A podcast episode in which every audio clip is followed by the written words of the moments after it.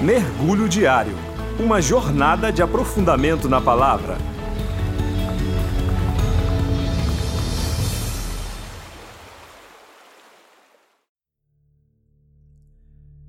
Olá, eu sou Emanuel e juntos vamos mergulhar na terceira epístola de João, no capítulo 1, versos do 9 ao 15, que diz: Escrevi à igreja, mas Diótrefes, que gosta muito de ser o mais importante entre eles, não nos recebe.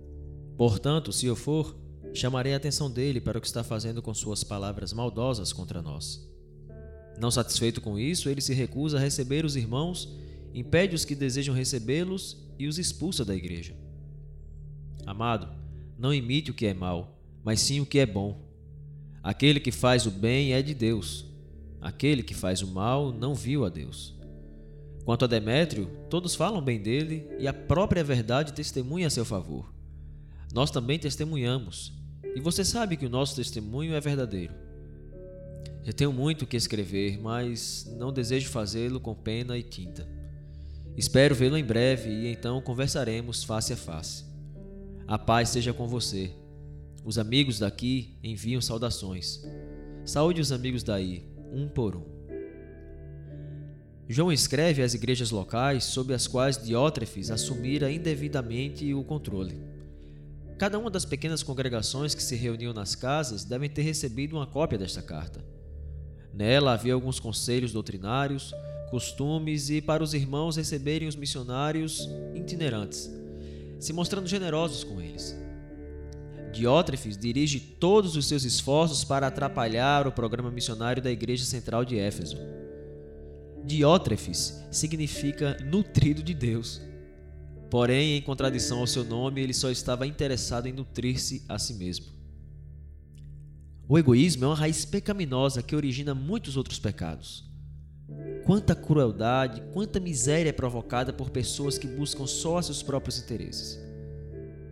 Nos versos 10 e 11, João elenca todos os pecados praticados por Diótrefes e aconselha os leitores a não seguir seus ensinamentos errados.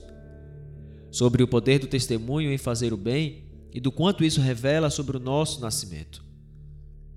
Um alerta para percebermos que tipo de vida estamos levando. Nas nossas grandes cidades, as pessoas ao nosso redor conhecem sobre a história da cruz e do Jesus que se entrega por amor. Todos esses relatos as encantam e os fazem admirar o sacrifício de Cristo. Mas a partir de nós, o que elas podem dizer sobre o Evangelho? Quanto disso nossa vida tem testemunhado? É disso que João está falando quando se refere a quem faz o bem é de Deus, mas quem faz o mal não tem visto a Deus. Em seguida, Demétrio nos é apresentado como homem pelo qual a própria verdade dá bom testemunho. O Evangelho confirma porque todos os pontos concordavam com a mensagem que ele pregava, bem como o seu modo geral de viver. Ele se opunha aos hereges gnósticos na pregação, além de combater a imoralidade com sua conduta piedosa e pura. A revelação de Deus em Cristo, em sua vitalidade e realidade, tornou-se um poder transformador para a vida de Demétrio, conforme deve ser óbvio para todos quantos cuidam em instigá-las. Por isso, o apóstolo João destaca as virtudes de Demétrio para esclarecer as fofocas e para que Gaio e Demétrio juntos pudessem pregar o verdadeiro evangelho e acabar com as heresias disseminadas por Diótrefes. Nos versículos 13 a 15 são os comentários finais nos quais João fala da sua esperança de ver Gaio pessoalmente. Em nossa experiência na busca das coisas de Deus, encontraremos muitas pessoas com as características carnais de Diótrefes. Mas graças a Deus, também encontraremos pessoas sinceras, generosas e boas como Gaio e Demétrio. E nós devemos imitar o bom exemplo destas e fugir da corrupção dessas outras.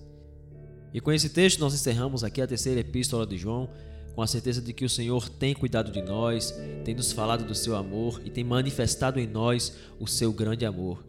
Que ele nos encha de sabedoria e discernimento para que nós possamos perceber aonde nós estamos caminhando e quanto do seu evangelho estamos falando com a nossa vida.